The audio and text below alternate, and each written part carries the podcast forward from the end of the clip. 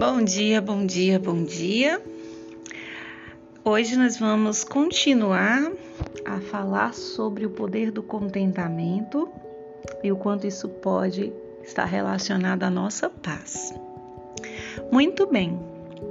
O versículo chave de hoje, com o tema Encontrando Contentamento, está em 1 Timóteo 6,6 e diz o seguinte: De fato, a piedade com contentamento é grande fonte de lucro. A palavra piedade ela aparece na Bíblia mais de 40 vezes e ela tem duas conotações.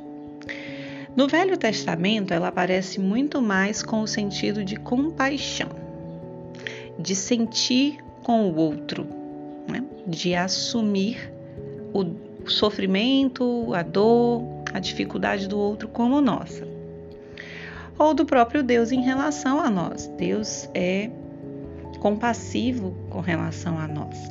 Por isso que nós não somos, inclusive, fulminados nas nossas transgressões, porque o Senhor ele é tardio em irar-se, compassivo, ele tem compaixão. Mas no Novo Testamento, a palavra piedade, geralmente usada para referir-se ao povo de Deus como piedoso ou piedosa, em específico há várias referências às mulheres, né, como a importância de serem mulheres piedosas. Essa palavra ela tem a ver com a devoção correta a Deus. A busca por uma devoção adequada a Deus, que leva, consequentemente, a uma necessária compreensão correta de quem Deus é e do lugar que Ele precisa ocupar na nossa vida. Então, aqui a piedade tem a característica da devoção a Deus e de uma vida que busca viver santidade.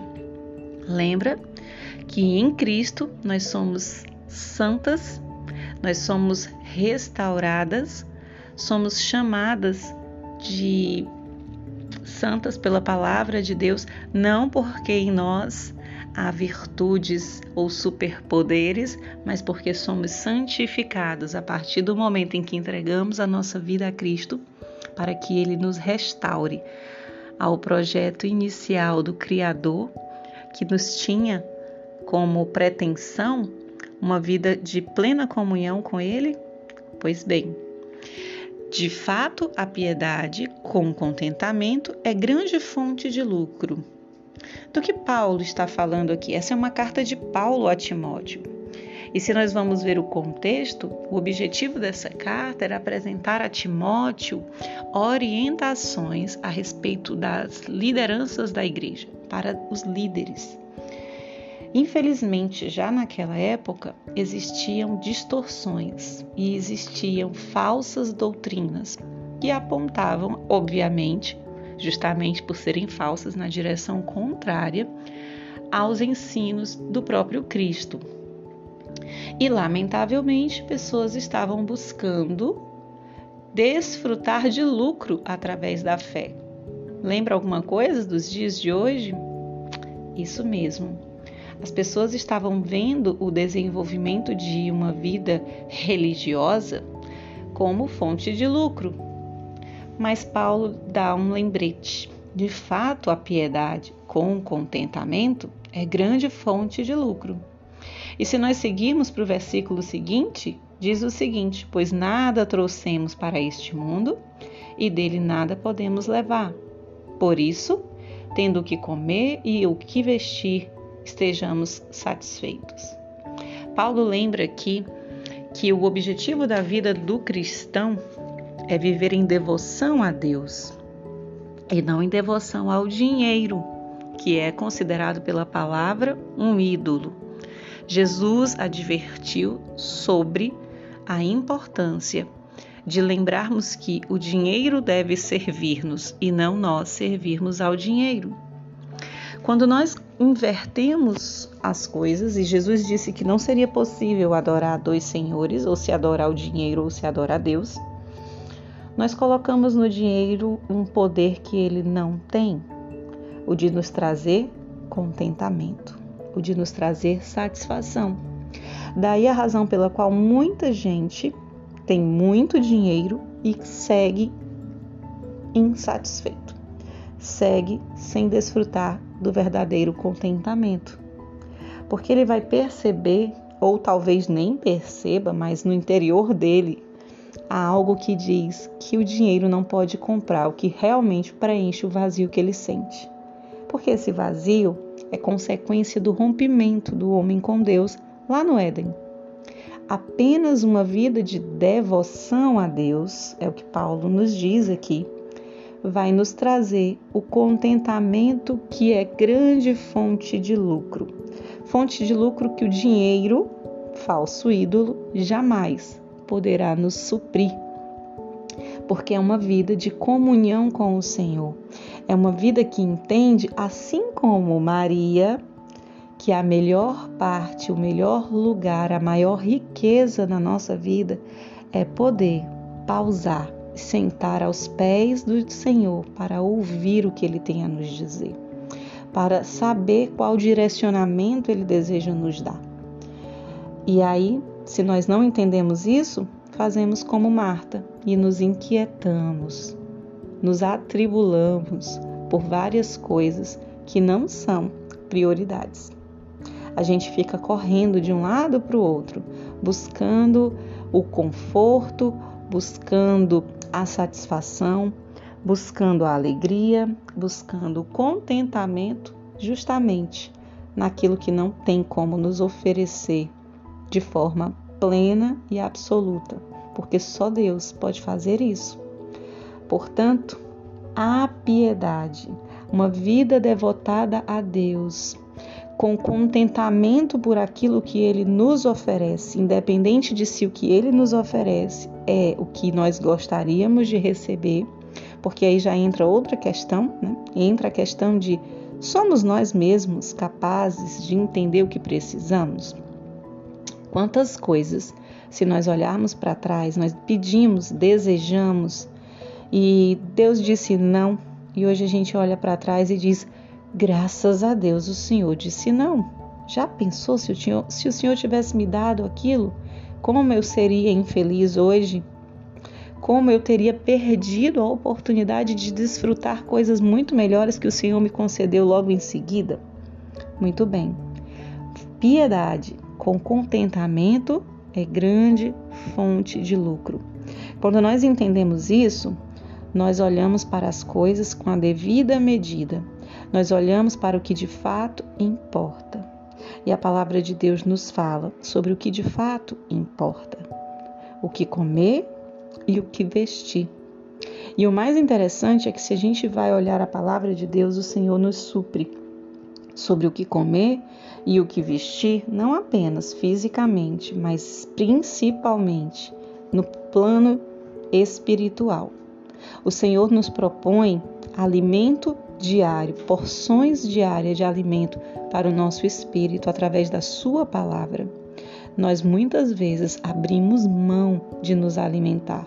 E um espírito desnutrido é um espírito fraco, consequentemente, ali vulnerável às investidas do maligno, que vai aproveitar, evidentemente, para nos convencer de que nós precisamos de muito mais do que na verdade realmente precisaríamos para viver de forma plena.